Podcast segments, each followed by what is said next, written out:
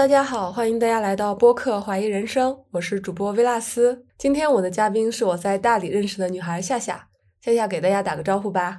Hello，大家好，我是夏夏。我想先跟大家讲一讲为什么我想邀请夏夏来做这期播客，因为我跟夏夏的认识也挺神奇的。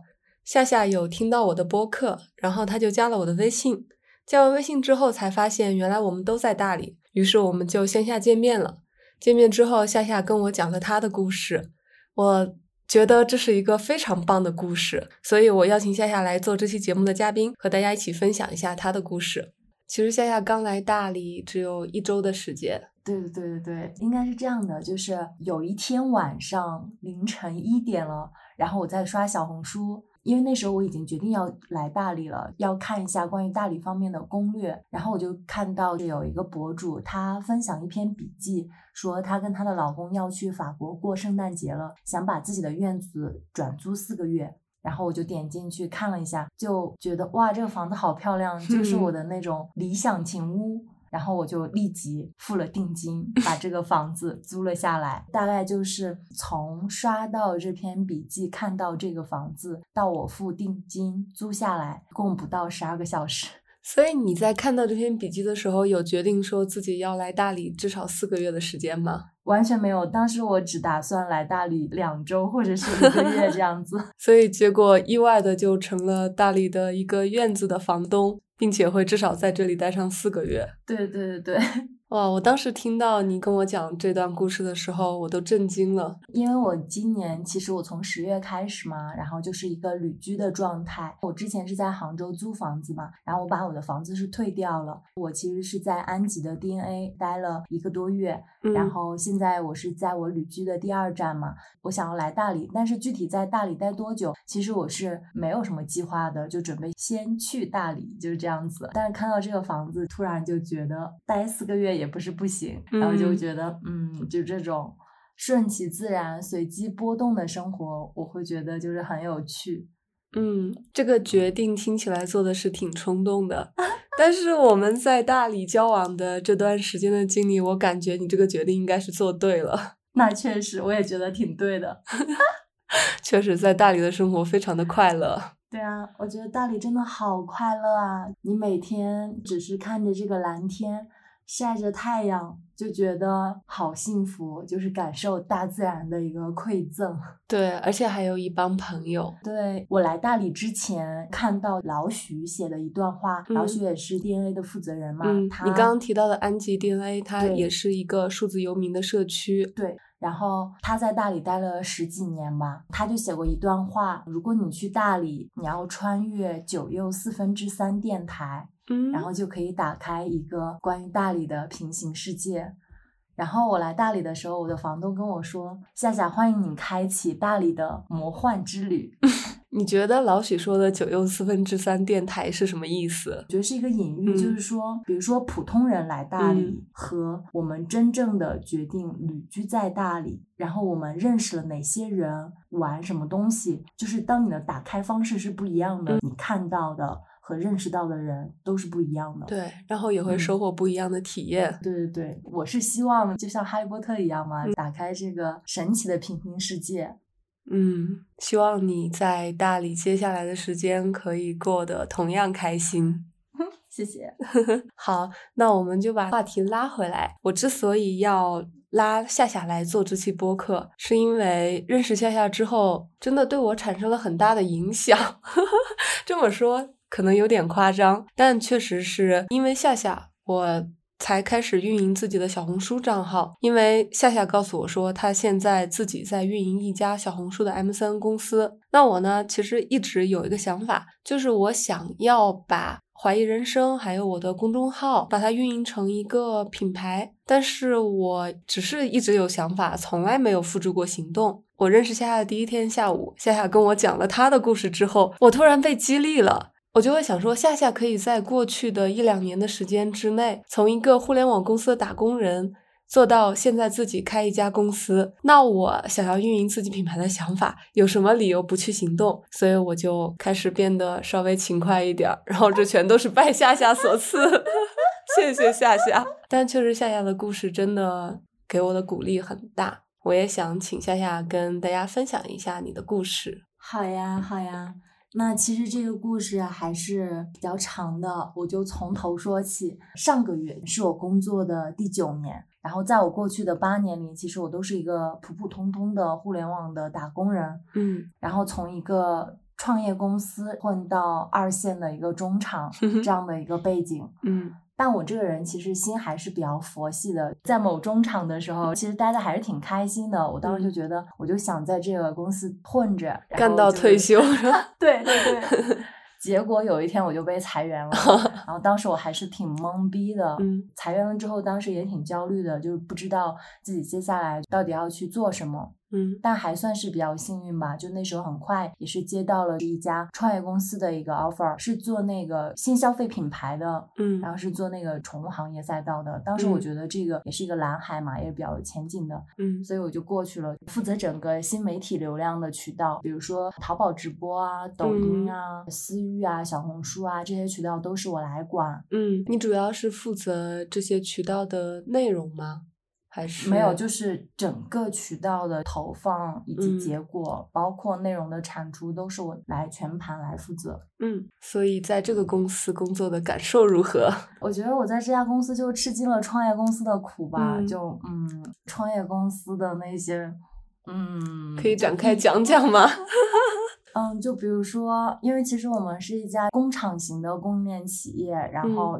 你说它是一个创业公司吧，其实它也不是普通的。创业公司，它只能算是一个传统企业的创业部门或者是创业项目这样的一个概念。对，就是比如说老板本人已经创业几十年了，然后整个集团也是比较大，然后完了之后，他们现在也是想要做国内的新消费的宠物赛道。所以你们的供应链是成熟的。对，我们是自有供应链，就是公司本身它是一个供应链型的企业。嗯，所以就是传统企业想要转型成为一家电商。公司想要做新消费品牌，其实它本身是没有什么新消费的基因在里面的，就它是思维方式是比较偏传统供应链企业的这种思维方式。对对对，其实它是没有品牌这样的一个 sense 在里面的，就很尴尬。比如说，因为我负责市场部嘛，其实市场部就是花钱的部门，嗯，对。然后老板就会觉得，哎，你这花了这个钱，然后你的结果是什么？但是其实坦白来说，新品牌刚开始做投放的时候，其实真的没有那么快嘛。再加上整个团队也不太成熟，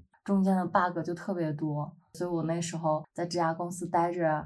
也是挺痛苦的，在这家公司待了多久？大概待了快两年时间吧。我大概是尝试了四五个项目，嗯，都被我做死了，就只有一个项目算是成功。怎么叫成功？基本上，因为我在那家公司做的全部都是全新的业务，然后我需要自己独立的去寻找机会，然后去立项、去组建团队，然后去完成业务的一个落地嘛，就是在做这件事儿。然后怎么定义成功？就是说，比如说我挖掘到了一个新的一个项目，然后那个项目当时也就花了一两个月时间吧，就帮我们销量从零直接冲到一百万。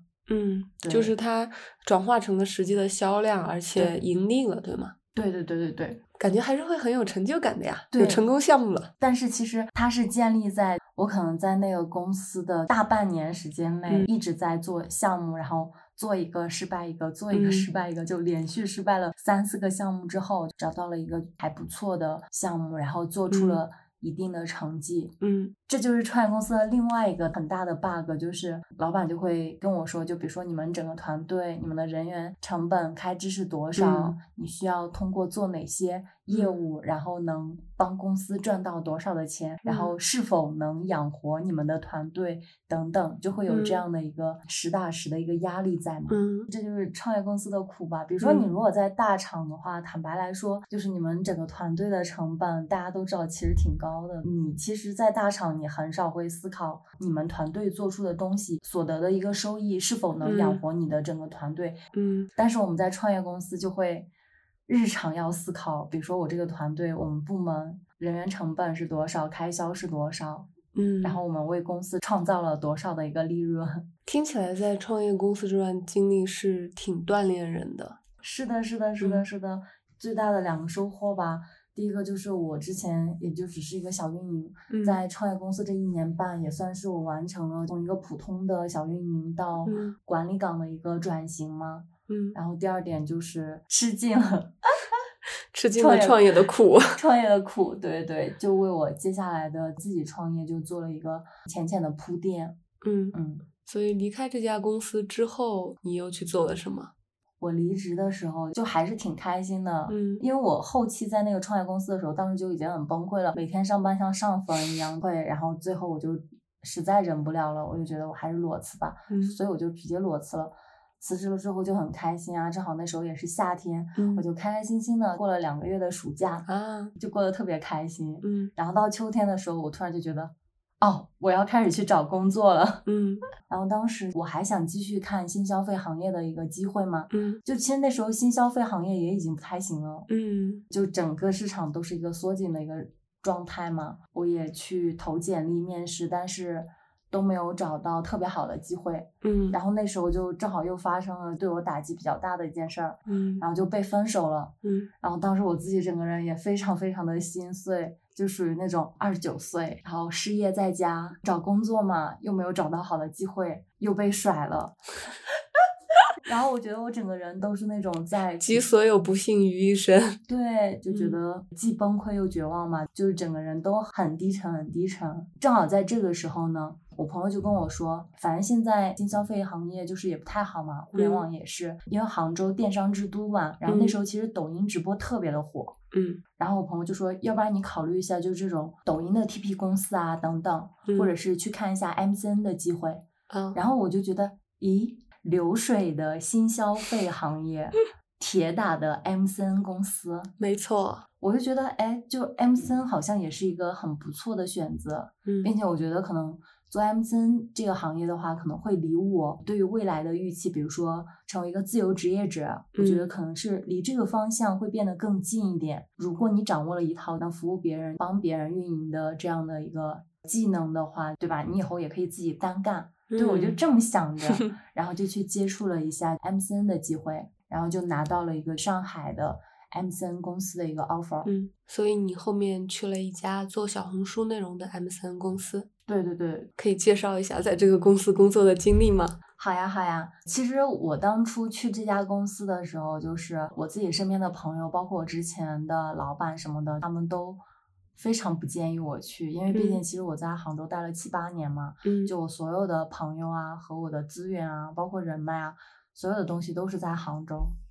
但我现在就突然决定，就是要去上海，且就是我从甲方，然后嗯现在突然要跳去乙方，其实就是职业赛道的一个很大的一个切换嘛。嗯，是的，对，所以基本上是等于从零开始吧。然后你们也知道，就是 MCN 这个行业，其实它的收入是肯定不如互联网行业的，他们的薪资构成也是低底薪加上高提成的一个薪资结构构成嘛。其实主要就是当时失恋的原因，就我当时就觉得，哎呀，我就想离开这个城市，我想重新开始。嗯然后我当时就觉得我自己就是那种很孤勇的心态，就一腔孤勇，孤勇者，拎着很简单的行李，一个人去上海，我就想重新开始。去了上海以后，坦白来说，整个压力还是非常大的，因为毕竟上海房租很贵嘛，开销又很贵，然后基本上每个月都是在倒贴打工。嗯 并且就是从甲方到乙方换了一个赛道，然后嗯需要学的东西也特别的多，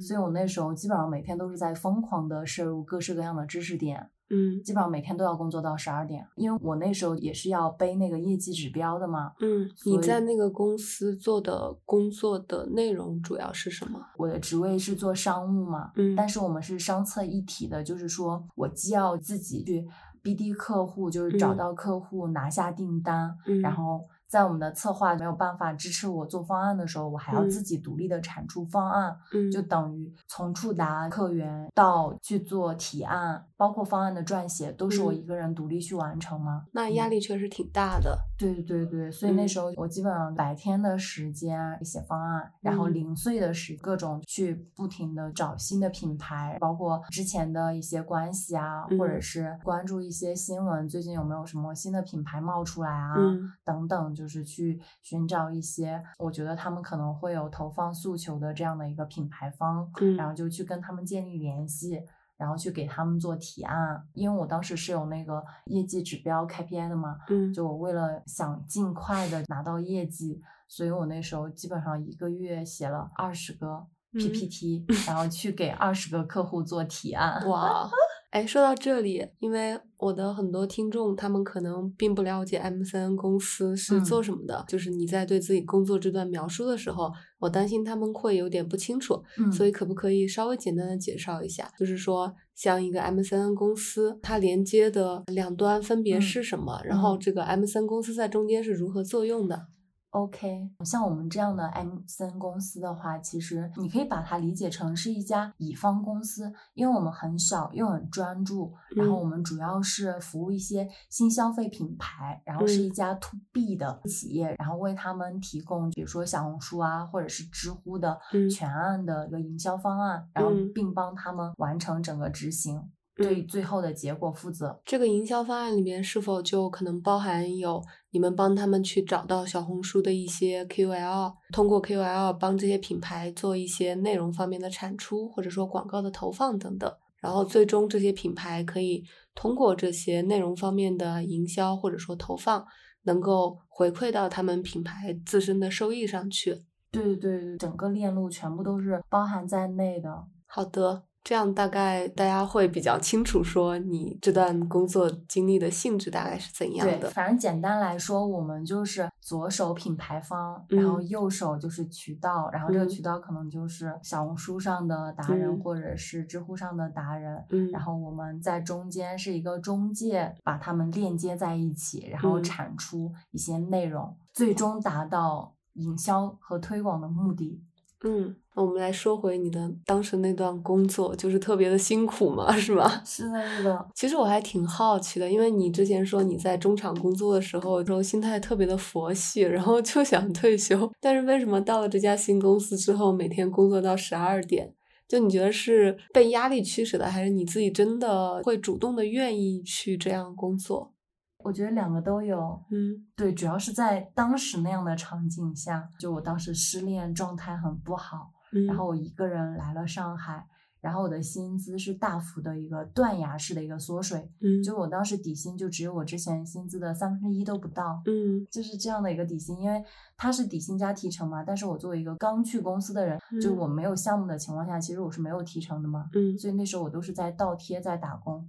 那来到这样的一个团队，确实又有非常巨大的一个新的信息量嘛，所有的东西都驱使着我拼命的学习，拼命的追赶往前跑嘛。嗯，再加上我这个人也是比较自信又自恋的一个人，就我是觉得，比如说像我们团队的女孩儿，可能就嗯是九七年的、九九年的，就是这种刚毕业的妹妹，嗯这份工作可能是他们的第一份工作。那我觉得我作为一个已经工作了七八年的，就是其实我觉得首先我的工作能力是有的，其次我的行业背景和我的资源和人脉都是有的，所以我觉得我的结果，我觉得一定会比他们做的会更好。嗯，但是我来了之后会发现，比如说，其实坦白来说，市场上的品牌方也就那些公司那么多的商务，市场品牌基本上都已经被他们摸过嗯一遍了，就已经都聊你需要过一遍了。去拓展新的品牌。对我既嗯需要就是去拓展新的品牌，又需要比如说他们之前聊过了，我还要嗯就是再去聊一轮，就嗯比如说我可能有更好的一个想法和建议，是能打动品牌嘛，嗯，对？吧？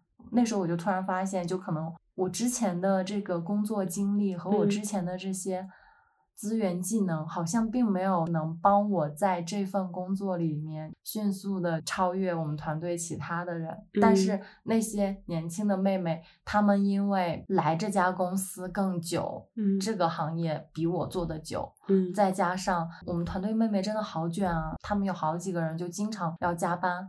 加到两三点，对，然后我就发现，就我不光是在结果上，并且嗯。在体力上，其实我都可以就是很明显的看到，就是其实我好像没有特别大的优势能打败他嗯。们嘛，所以当时我也觉得压力特别的大，就嗯。整个人也很崩溃。所以你从之前的躺的状态到这个时期的卷的状态，你自己会觉得这种状态的切换很难受吗？难受是难受，这个难受其实主要就是身体和心理上的吧，身体就是因为加班太多了，我真的觉得嗯年纪大了卷不动了，就每嗯天熬夜到十二点，我觉得我整个人身体都不太好。嗯然后心理上我又觉得他们做出业绩，我没有做出业绩，就我心理压力会比较大。啊，对对所以就其实还算是相对比较正向的一种压力了。对对对对，嗯其实确实挺正向的。然后这嗯个促使着我，驱动着我非常积嗯极主动的去学习哈，去 BD 客户，然后去做提案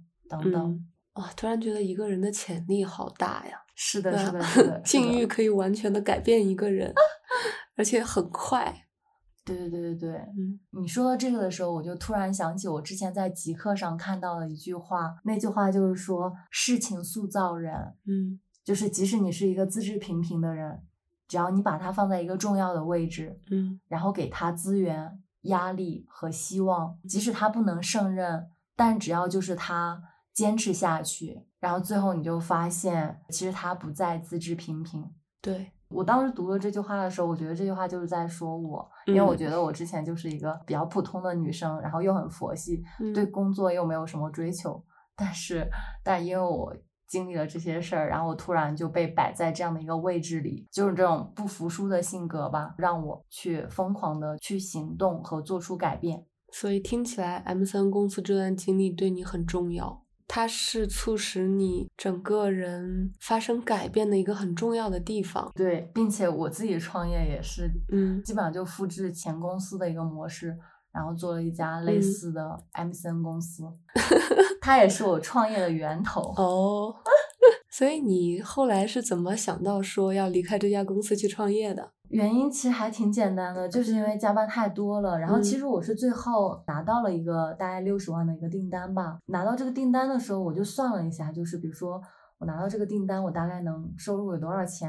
然后我就突然觉得，我那么辛苦拿到这么一个订单，然后我的收入才这些，嗯其实肯定是不如我在互联网行业的收入。嗯因为毕竟其实我可能是花了两三个月才拿到这样的一个订单嘛。嗯，所以我就觉得不值得。我觉得真的不值得，我觉得性嗯价比太差了，然后我就直接就离职了。哦啊，那你还挺勇敢的。你当时不会担心自己离职之后的事情吗？不会，这里我觉得可能就是我自己比较迷之自信嘛，我就会觉得，你能拿到第一个，就能拿到第二个。对对对，我觉得嗯我是有能力拿到订单的人。嗯，所以你离职的时候就已经决定说自己要开一家 M 三公司啦。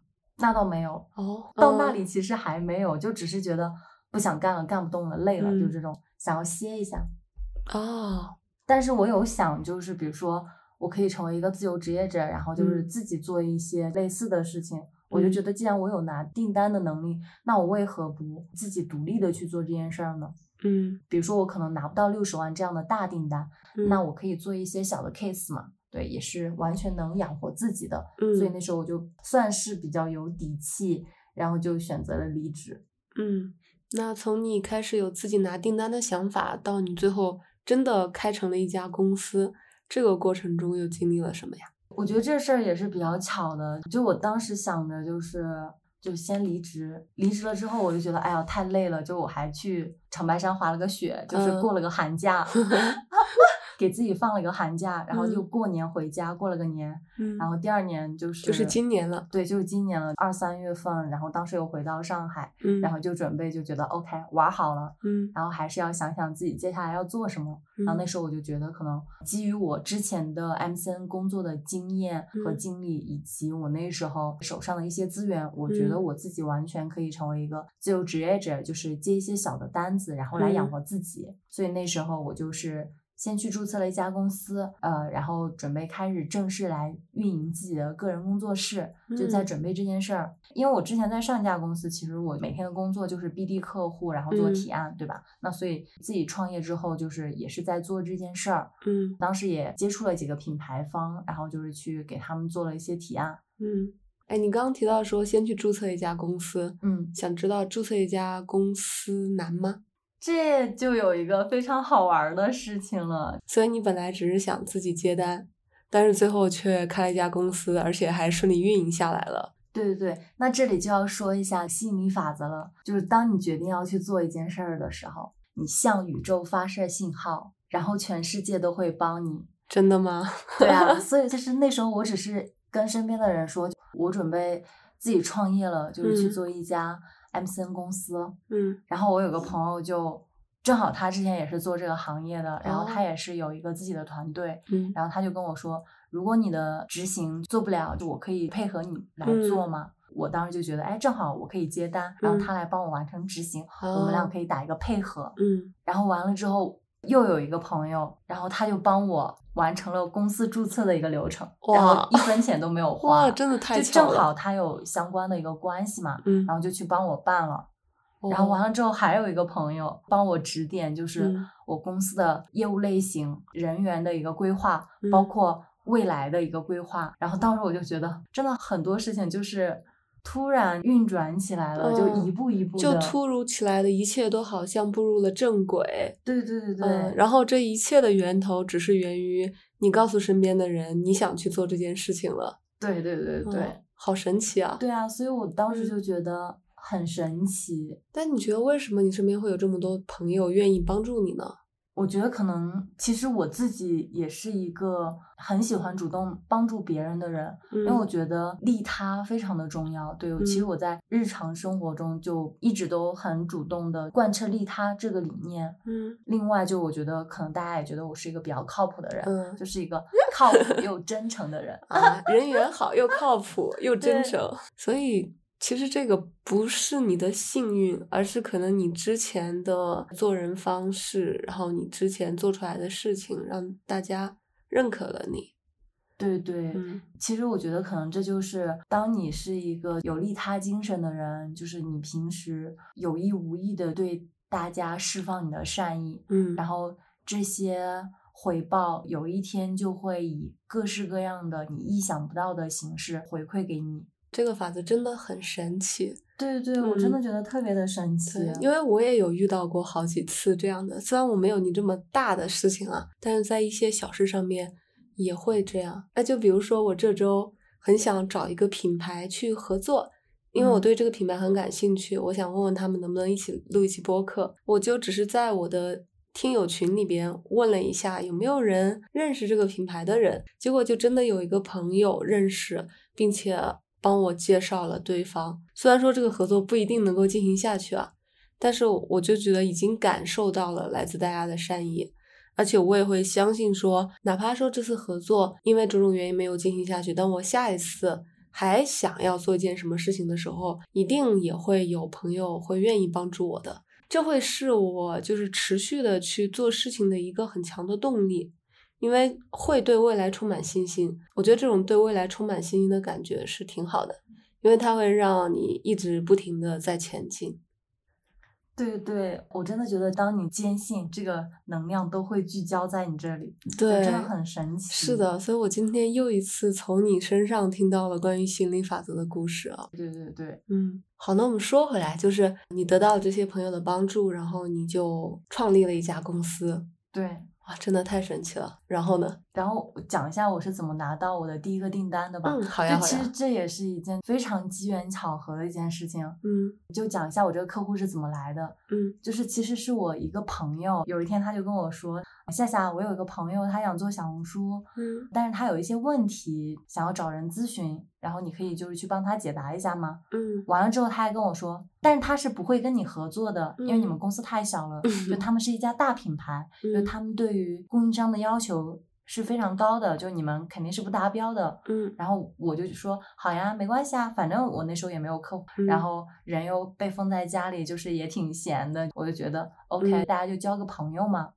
然后那时候他就会经常问我一些问题，然后嗯。我就比较及时和认真的就是帮他答疑嘛。嗯。就这样的一个答疑大概持续了一个月，嗯，然后有一天他就跟我说，哦，他这边现在有五万块钱的一个预算嗯。可以给我，然后让我去帮他们去投一下，然后嗯。我就去帮他操盘了这件事儿，嗯。结果最后做出的数据结果就特别好，嗯。比他之前包括现在用的供应商都要嗯。好好多倍，嗯，指的是在小红书上的对一个结果，嗯对，嗯，因为因为比如说我们在小红书，我们考核的就是报文率、嗯 CPE 和 CPM 这样的数嗯据指标。对，CPE 和 CPM 分别指的是什呃么？，CPE 就是费用除以互动量嘛，哦单次互动成本是多少？我们单次互动成本做得很好。哦，所以这个单做成了。对对，然后因为确实是一个比较大的客户嘛，他们嗯差不多每个月在小红书上投放都是百万级的嘛，嗯所以第二个月他就直接把我们破格提升为他们的供应商，然后就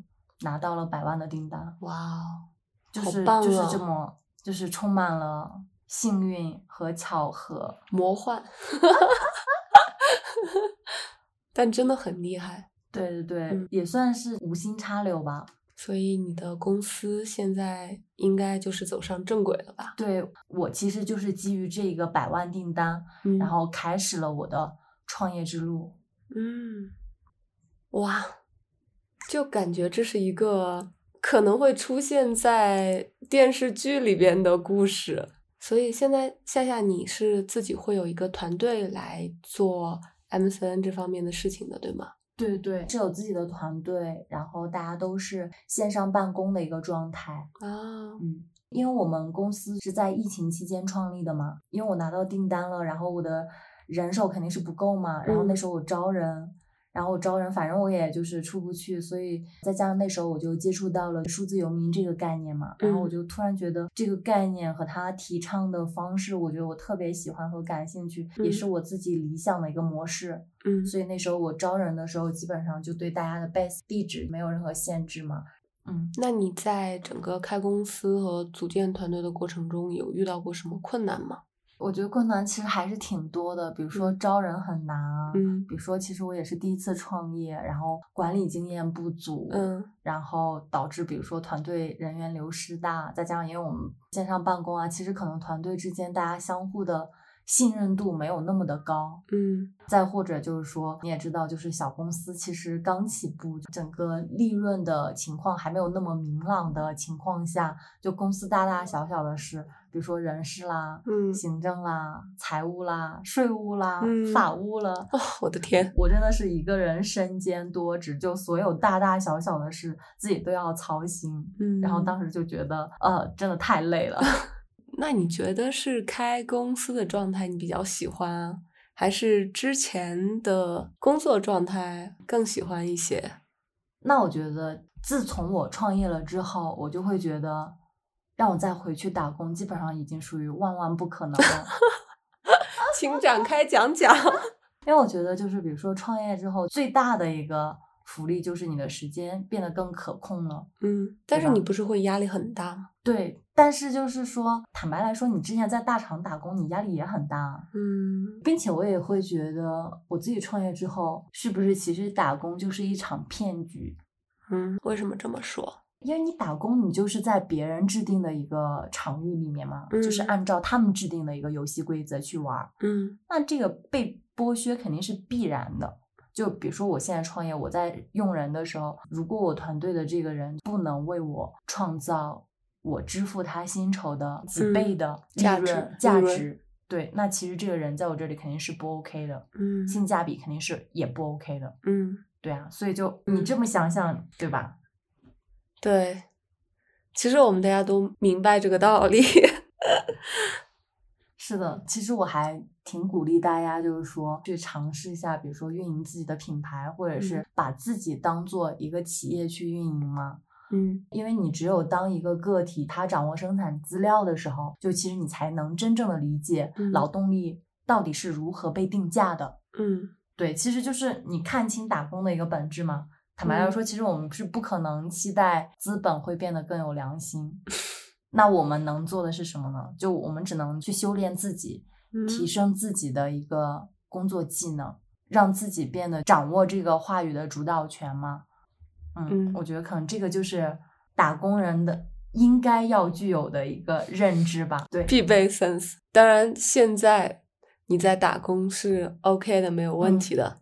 但是要时刻做好了，未来有一天把这个话语权、把定价权掌握在自己手里的准备。对，但是嗯可能我觉得，可能那时候我打工的时候，我也没有仔细考虑过这个话题。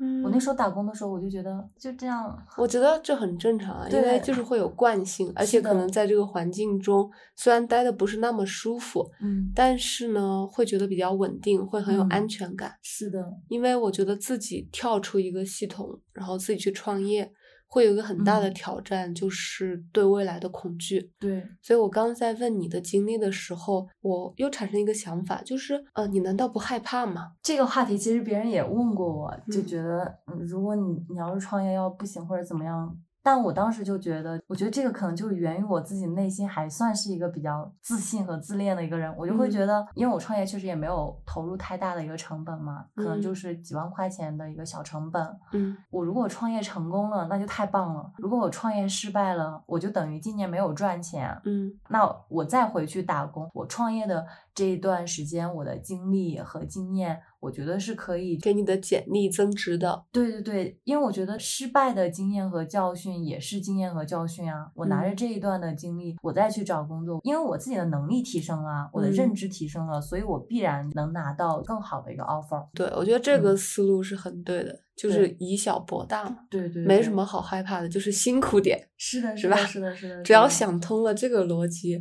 好像就觉得没有什么是不能失去的。对对对，其实我最大的损失就是我今年没赚钱。其实因为我们做的这个项目也不会怎么亏钱嘛。嗯所以你的经历给了我挺大的启发的，让我又重新去审视自己手里面掌握的资源，以及我可以去突破哪些思维上面的不正确的对困难放大的认知。所以我在一开始就说，认识你对我的鼓励很大。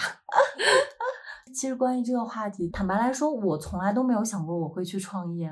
嗯，毕所以就是一步一步自然的走到那里了。对对。对，但我确实会在工作的过程中会注意，就比如说积累我的资源，然后嗯。去点亮和提炼我自己的工作能力、价值、技能。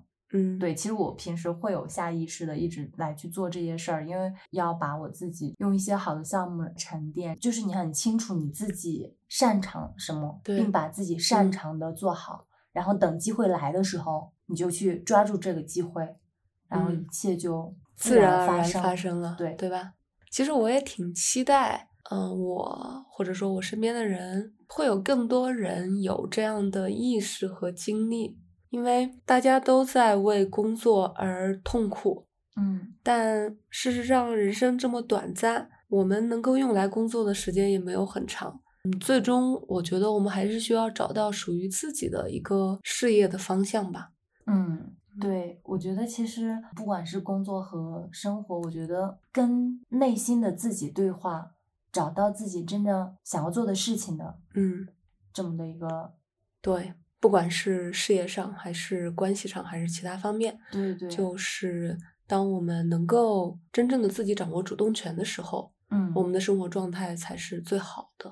对对对对对，我觉得夏夏的经历除了对我之外，应该还会对其他人产生启发的，因为夏夏真的是一个非常励志的女孩，而且就是很有感染力。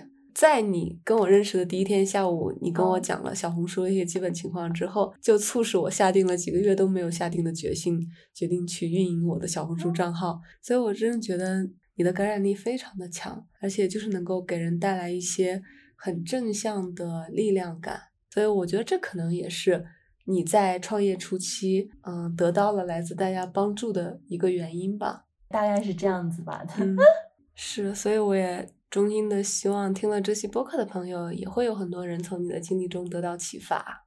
嗯，我觉得我们相遇也是一个就很神奇的、神奇的一个经历。比如说，现在我们就坐在大理的小院子里，然后再聊这一期播客。是，而这一切在一个星期之前，我们都不可能预知到它会发生。一周之前我还在安吉，还没有来大理。一周之前我还不知道有你这个听众朋友，真的太神奇了。就一切顺其自然的发生。对，哎，说到你的之前在安琪的经历，你在刚开始也提到你是处在一个旅居状态嘛？嗯，那你你可以分享一下你在旅居的这段时间的一些感受吗？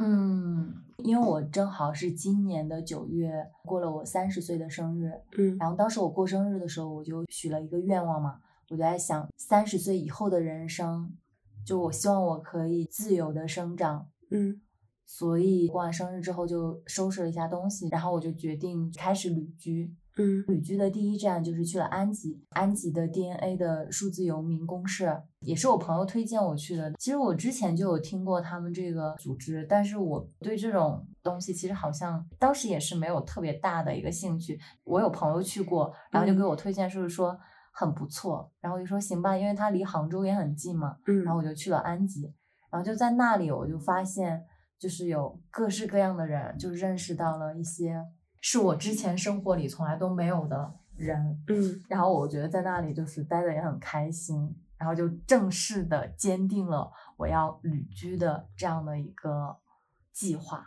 嗯对我在那边大概待了四十多天吧，然后待完之后我就决定我要去大理，我要去海南等等，就是想要继续这个旅居之路。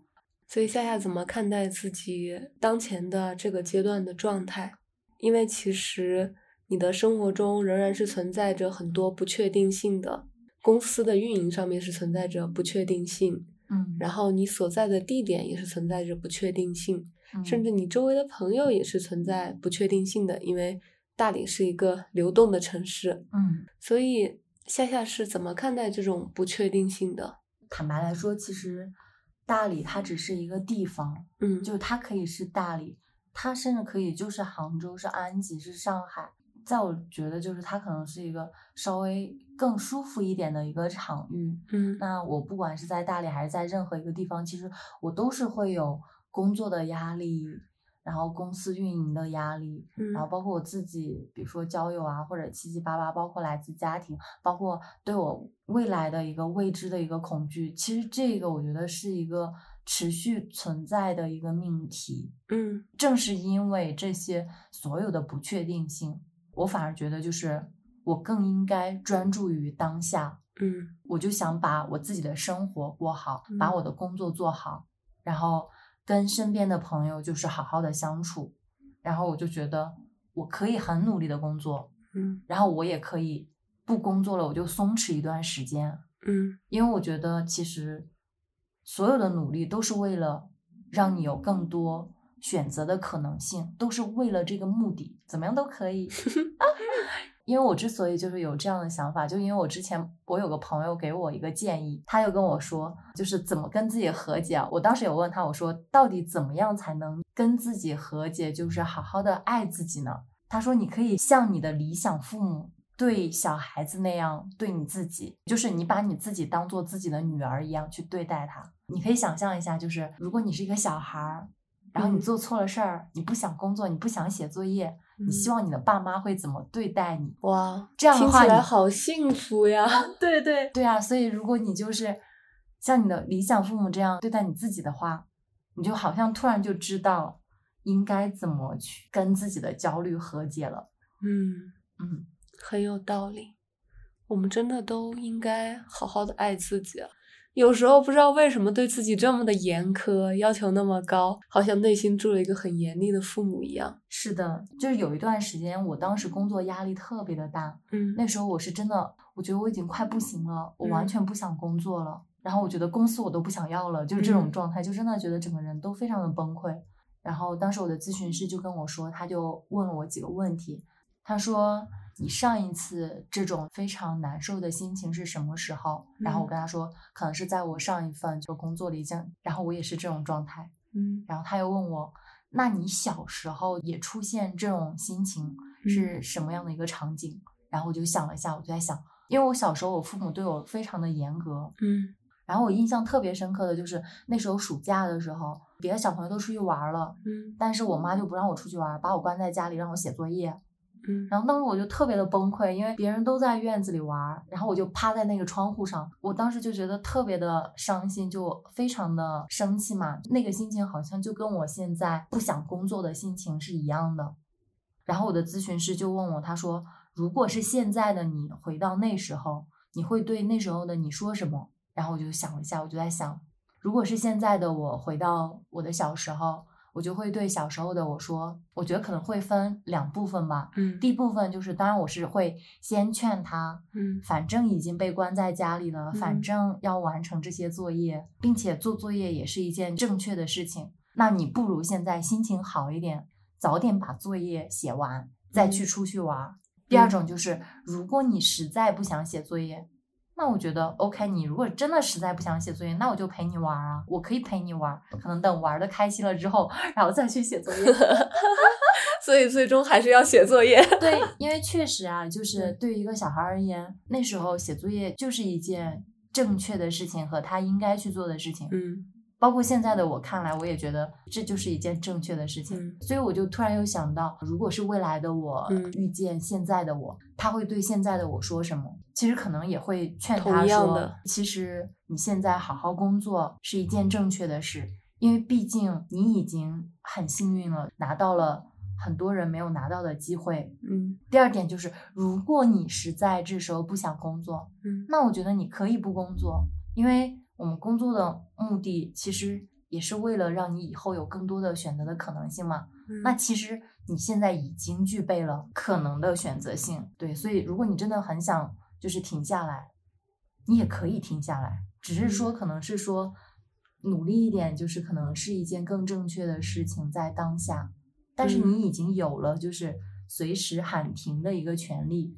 当我想到这一点的时候，突然我就觉得我对工作的那种厌倦和抗拒就突然消解掉了。其实我觉得这一切都是生活，就生活可能本来就是这个样子的。对对对，那天我跟我朋友聊天的时候，当时我们聊到最后，就突然就觉得每个人都会遇到很多很多让你觉得很痛苦、很困难、很累、很崩溃的事情。但是可能这些事情就是生活本身，我们就是要嗯不停的打怪升级的这样的一个状态。是，其实，在约夏夏录播客之前，我原本拟定的标题是从互联网中场到开自己的小红书 MCN 公司，这个女孩做对了什么？然后夏夏看到这个题目之后，告诉我说，其实她并不想讲一个这样的励志故事，她想讲的故事是，当一个普通的女生开始去思考她想要的生活之后，她会去做什么。后来我理解了，其实我取的那个看起来很光鲜亮丽、励志的标题，更多的是一种噱头，它不是真实的。真实的生活其实是像另外一个标题，你在生活中会遇到很多困难，很多意想不到的挫折，然后也许在此刻看起来你是比较幸运的，你好像获得了其他人拿不到的机会，但事实上并不是因为你因为你的这个幸运而值得被羡慕，而是不管你处在生活的任何一个境遇下，只要你知道想要的生活是什么，你就一定能够过好自己的生活的。